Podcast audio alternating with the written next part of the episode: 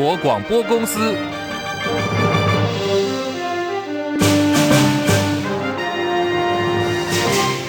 大家好，欢迎收听中广新闻，我是黄丽凤。大选决战剩下不到二十个小时了，就在今夜，蓝绿白三党精锐进出，全力冲刺大选的最后一里路。国民党总统候选人侯友谊回到本命区新北板桥，要举办迎回中华民国造势。民进党候选赖清德则是分南北场，先是在起家厝的台南造势，之后呢再回访北部，指导侯友谊大本营新北板桥，两军最近的距离据说不到三公里。至于民众党的柯文哲，则是在距离总统府最近的台北凯达格兰大道进行造势晚会，号召支持者塞爆凯道。民众党柯英配今天上午也举行了国际记者会，柯文哲对于经济、两岸跟国防议题开出了三张国政的处方签。善意的两岸交流，我认为和平是多赢，冲突则是多输。台湾是美丽之岛福尔摩沙，我们应当成为区域安定的关键力量。我会依据中华民国宪法与两岸人民关系条例来处理两岸问题，确保台湾人民继续保有民主自由的生活方式和政治制度，并以互相认识、互相了解、互相尊重、互相合作，还有互相谅解的五个互相来促进交流，增加善意，最起码减少风险和擦枪走火。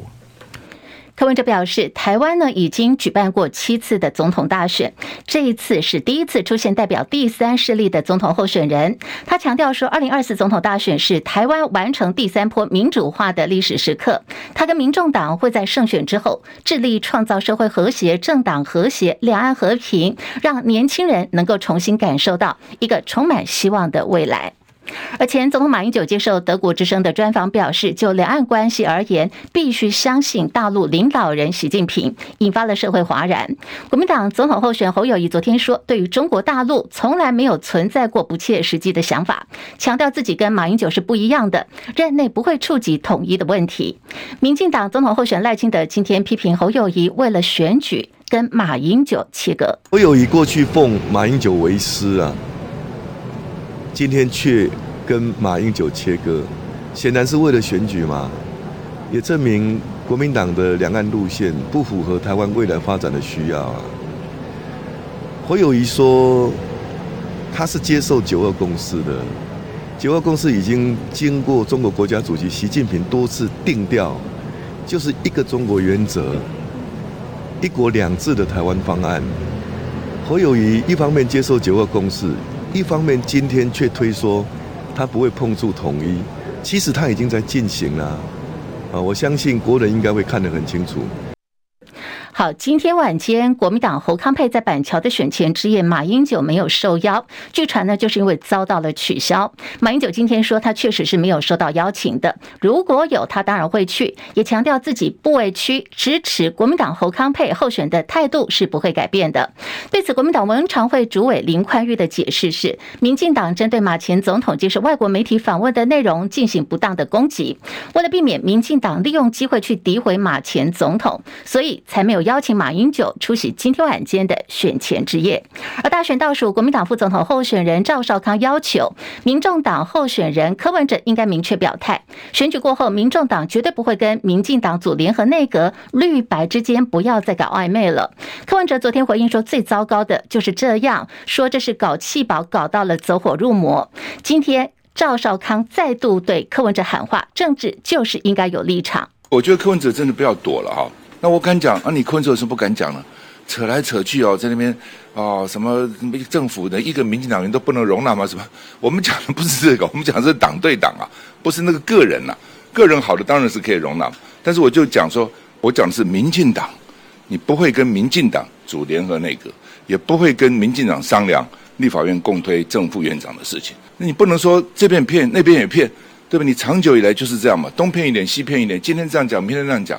哦，今天我是深绿的，哦，明天我又骂绿的。一个政党也好，一个政治人物立场，他必须要清楚坚定，他不能用模糊的，任何事情都必须要坚定的。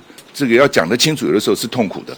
哦，最好不表态，最好左右逢源，但是不可以啊，有的时候你必须要讲，政治就是要立场。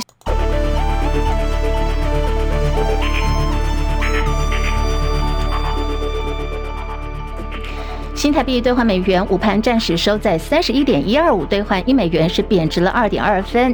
台北股市呢下跌二十七点，一万七千五百一十七点，跌幅百分之零点一六。柜台指数下跌一点一八点，来到两百三十点五四点。日本股市大涨了四百二十一点，目前是三万五千四百七十三点，涨幅已经有百分之一点二二。韩国股市下跌二十点，两千五百二十点。港股呢是在平盘附近震荡，来到一万六千三百点。大陆股市，上海综合指数小涨一点，两千八百八十七点；深圳成指下跌二十九点。九千零二十四点，印度股市持续的走阳，涨了五百六十一点，来到七万两千两百八十二点，涨幅百分之零点七八。国际汇价方面，欧元兑换美元一点零九七八，美元兑换日元一百四十五点零二，一美元兑换七点一六二七人民币。黄金价格最新报价每盎司两千零三十四美元。以上是最新的财经资讯。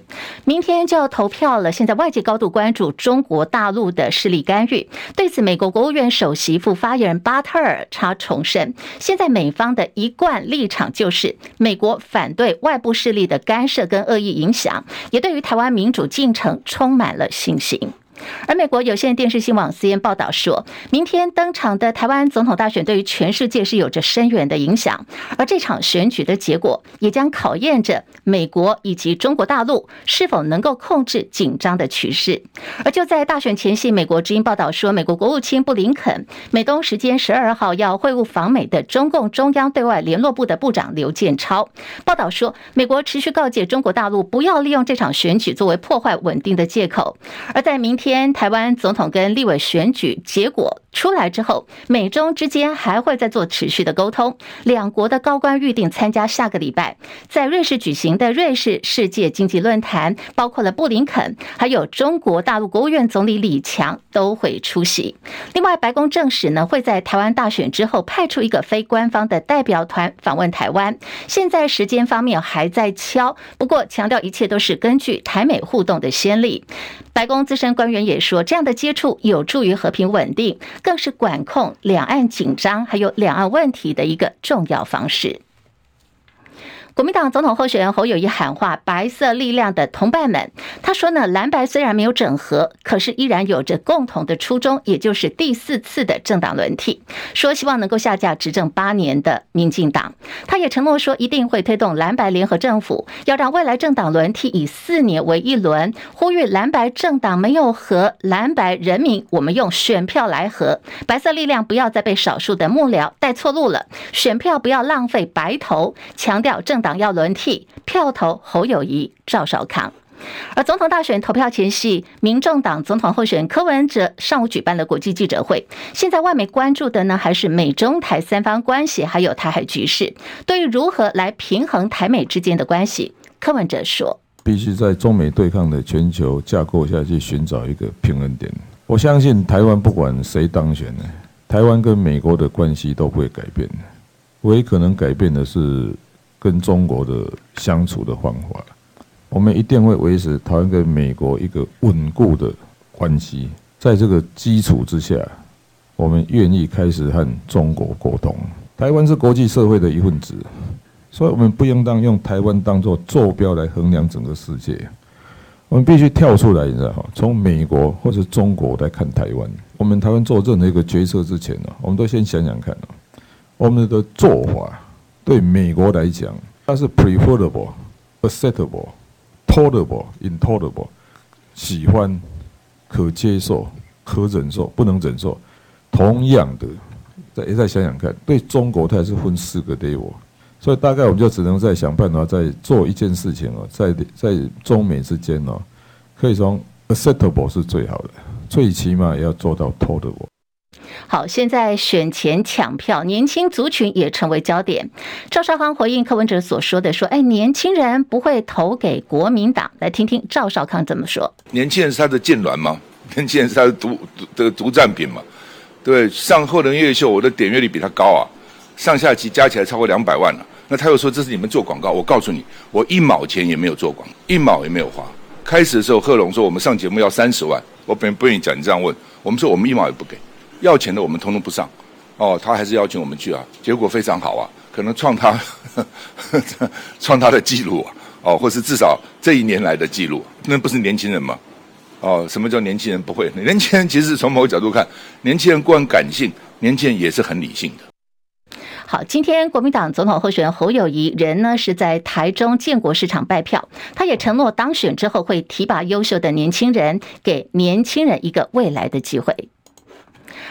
二零二四大选逼近，选情呢还是扑朔迷离的。在昨天一连爆出两起他人替红海创办人郭台铭表态的事件。我们先来看第一起呢，是这个宣明智哦，科技大佬，他拟了郭台铭的公开信，力挺国民党侯康沛。到了晚间呢，国民党中常委也就是周点论，现在因为郭台铭连署案被收押的。周点论，他的女儿周梦蓉也发布声明，说郭董曾经在去年的十一月二十五号打电话，很明确告诉他哈要来下架民进党，所以不能也不能够。也不会去支持柯文哲，好，再度引爆舆论哦。然后又有消息传出，这是国民党出手要求周家的投名状。对此，过去跟郭台铭相当友好的立法院前院长王金平今天最新表示，他对这个事情呢都没有参与，也不知道。那么，对郭台铭是否会挺侯康呢？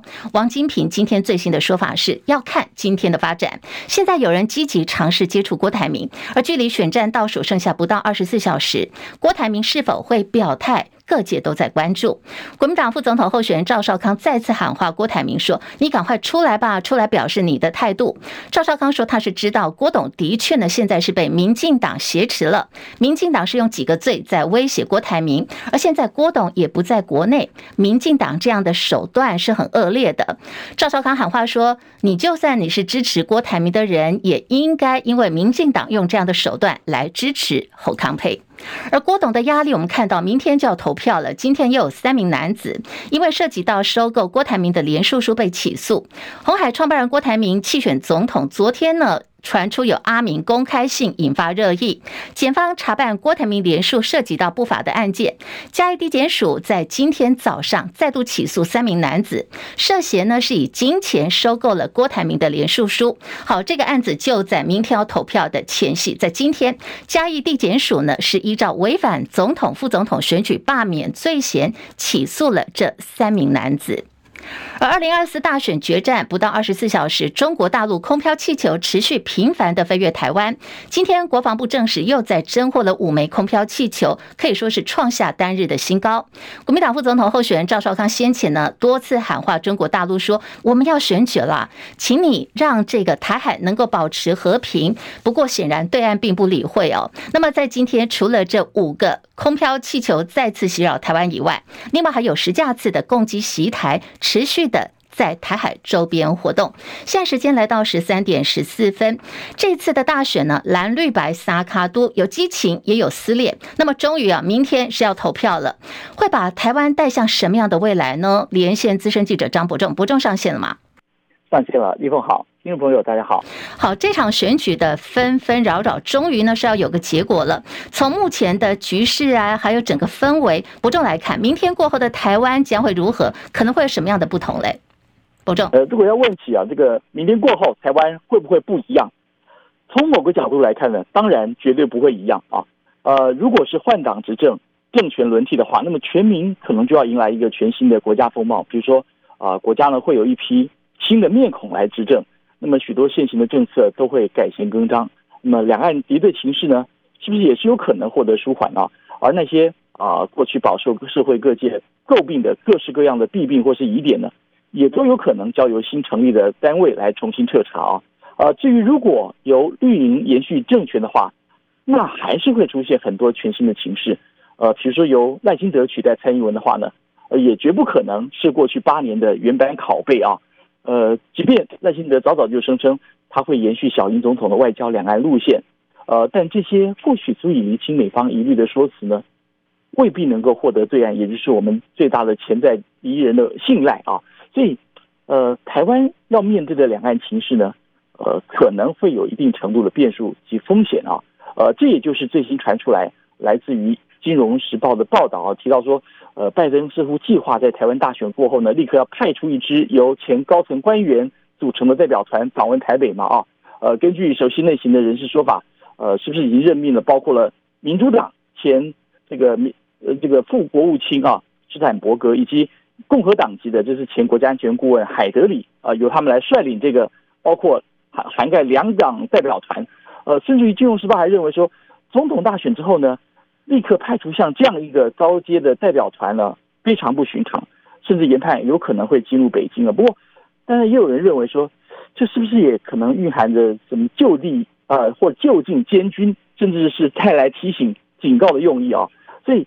呃，特别是由一旦宣称台独工作者的绿营候选人赖清德当选的话呢，呃，目前看来，即便在美国内部，呃，对华府这项做法，呃，也会持不同的解释解读啊，同时也会有持正反不同的看法，这些人都有，所以可以证明说，选后呢，一定会有一些必须要提前阴影像这样的一个不确定因素出现啊，呃，当然对岸随即也对这个问题啊，或者对这样传闻也透过他们的管道发表不满了嘛啊。像中共驻美大使馆啦，啊，或者是这个中共外交部发言人毛宁，都是用一些比较过去都用过，大家都觉得根本是老调重弹了，啊，什么呼吁美国停止和台湾官方接触啦，停止向主张台独分裂势力发出错误讯息，这大家都会背了，不用不用我再复述。不过感觉上这个问题是会不会成为一些啊选后我们直接要观察关键呢？其实现在还很难说。呃，此外呢，我们也知道历经这场选战动员以及各方的势力啊进行合纵连横之后。选后当然也一定会在政党的版图上出现势力的消长，啊，譬如说呢，有些政党可能会成为强势主流，那么有些呃有可能退居二线固守城池，有些甚至还可能神话破灭，开始啊崩解泡沫啊，呃，套句经常被引用的句子啊，这个潮水退了才知道谁没有穿裤子啊，呃，选前大家其实都把那个牛皮吹到最大了，纷纷都输人不输阵嘛，对不对？都互相比比赛碰轰嘛，呃，选后呢？还还是可能会被拆穿真相，所以所有高低起伏以及排列组合，诶，都有可能发生啊。嗯，不过其实，在现实上，我们知道有一个立委选后必须要立立刻面对的议题，就是说，呃，我们下一届的国会有可能出现三党都不过半的情况。那么，未来蓝绿白三党究竟会如何重组或是如何合作啊？呃，但目前很多人都认为说，柯震营的确会是个变数，会不会出现比如说绿白合啊？或者是有没有其他的可能组合可能性，势必都会牵动到立法院来，至于呃未来和行政部门的互动关系。那么，当然这整个程序啊，选完之后，接下来还有另外一个重大的程序要进行，什么呢？哎，必须要就责了，是不是？抓战犯，呃，像这样的好戏呢，大家都等着在选后要要看何何时才会登场啊？呃，像是有哪些猪队友才会是让选情逆转的罪魁祸首啦，或是哪些选前被撩拨起来的情绪，甚至他们。有些人已经严重到已经影响到正常生活作息了，是，对吧？寝食难安，家人失和，邻居反目，这些在激情选战激情退去之后呢，呃，其实大家有还一都有一口怨气想要出，所以呃，如果最后特别是结局和自己期待的不一样，当然要去找几个罪魁祸首，对不对？最起码要找几个替死鬼来出出怨气，对不对？但是如果这样问，明天过后台湾真的会不一样吗？哎，不好意思啊。等到你下周一回到工作岗位啊，重新正常上班、正常的生活，呃，你就会发现啊，像是该来的房贷、车贷、税单或水电瓦斯费，还是一样要缴，对不对？太阳依旧会升起。老板要发多少呢？还是要猜不透嘛，对不对？所以我们各自要面对不管小环境或大环境问题呢，也都还是得一件一件来处理、来解决。你才这时候你才会发现说啊，原来四年一次的大选呢，只不过是这个国家政治运作必须要周而复始上演的一场游戏。而，换言之，我们呢只是陪着那些职业政治人物，或者说我们讲难听点，那些政客一起演出一场全民疯狂秀啊，全民投入的集体秀。那明天过后，呃，他们或许是有得有失啊啊，比如说有人可以增官封爵啦，有的人可能要啊下台鞠躬，呃，甚至不少名嘴或者网军侧翼呢，他们可能都会赚饱声量啊，赚饱赞助和通告费啊，也开始为日后，呃，可能有些人会不再为有这么多激情跟话题开始担忧了，但是。我们这些看戏的多数的群众，甚至有人看到情绪跟血压都跟着飙涨啊，上下起伏的普罗大众，嗯，明天之后该如何去面对回归平淡的生活，可能才是我们投完票之后才开始要正确或者是正式去面对的问题。是好，我们非常谢谢中广资深记者张伯仲所带来的观察还有分析。就像伯仲哥所说的，台湾的未来呢，是由你跟我手中的这一票来做决定。可是这一票呢，我们是把我们要选的候选人送进了他的岗位、他的职位，还有送进了总统府。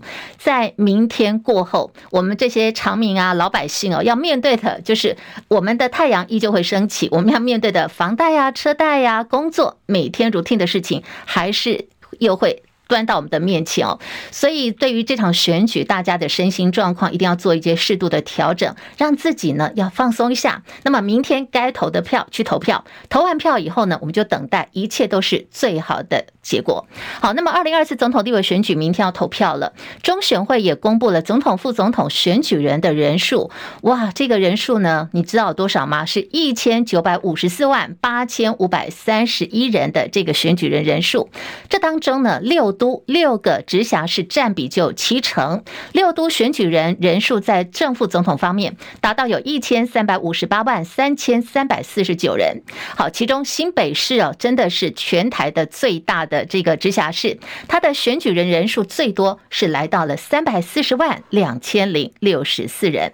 在这次选举当中，除了总统大选、总统选举是萨卡都哦，现在就是呃蓝绿白的激战以外，另外的选情方面呢？国民党人士的看法是，这次六月选举保底。国民党部分是五十席，那么最有机会的落点大概是在五十四席上下。现在还是在全力拼过半哦。那么民进党方面说，他们在全国呢有十五个选区，现在是列为激战区的。尤其中台湾被称为这个，只要你在中台湾拿下胜利，那么你呢就有在大选有拿下胜利的机会。这个是一个中台湾的摇摆州哦，会左右民进党能否单独过半。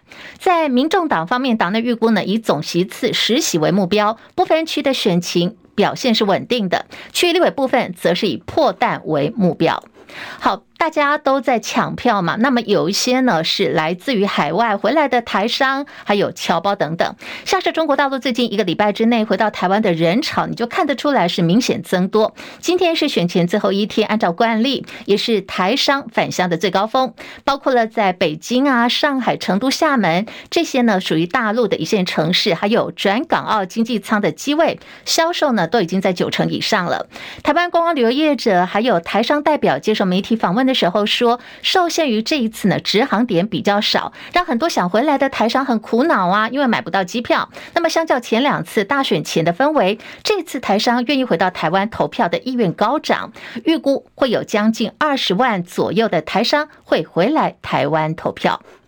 大选倒数最后一天，各界在关注台北股市今天的表现。那我们刚刚有提到，台北股市呢，今天的这个情况呢是观望气氛浓厚，显示选前投资人不急着要进场。那么选后市场会表现如何呢？来听今天这个法人还有市场方面的最新分析。张佳琪报道，美国十二月 CPI 高于市场预期，一度重创美股，不过四大指数在下杀后回稳，台股早盘稍微反映美股也是下杀。随后指数跌势趋缓，但市场观望气氛相当浓厚，重量级电子股几乎都休息，涨多的电子族群也拉回，部分资金重新回流航运股，带动货柜三雄转强。大盘盘中虽然由黑翻红，追价意愿却显得薄弱。大选前最后一个交易日，投资人选择保守观望。华联永昌投顾董事长楚祥生指出，选前投资人不急着进场。但是选举不管最后谁胜出，对市场来说都是小插曲，行情也许会因此短暂出现波动，最后都会回到基本面，尤其是美股的变化才是重点。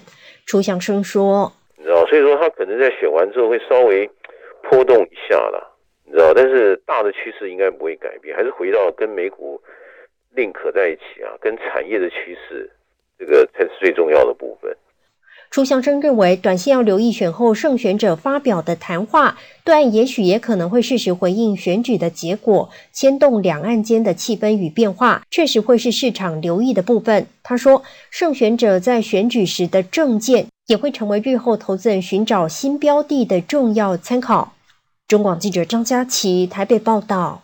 好，在市场的部分也在关注说，哎，国安基金的表现如何？您记得吗？国安基金哦，是从二零二二年的七月十二号进场护盘，那么在去年的这个十二月二十五号，他退场，总共呢进场护盘时间有五百三十一天，总计的净利已经看到了是新台币一百一十二点九六亿元。台北股市在这段期间呢，也重返了万七关卡。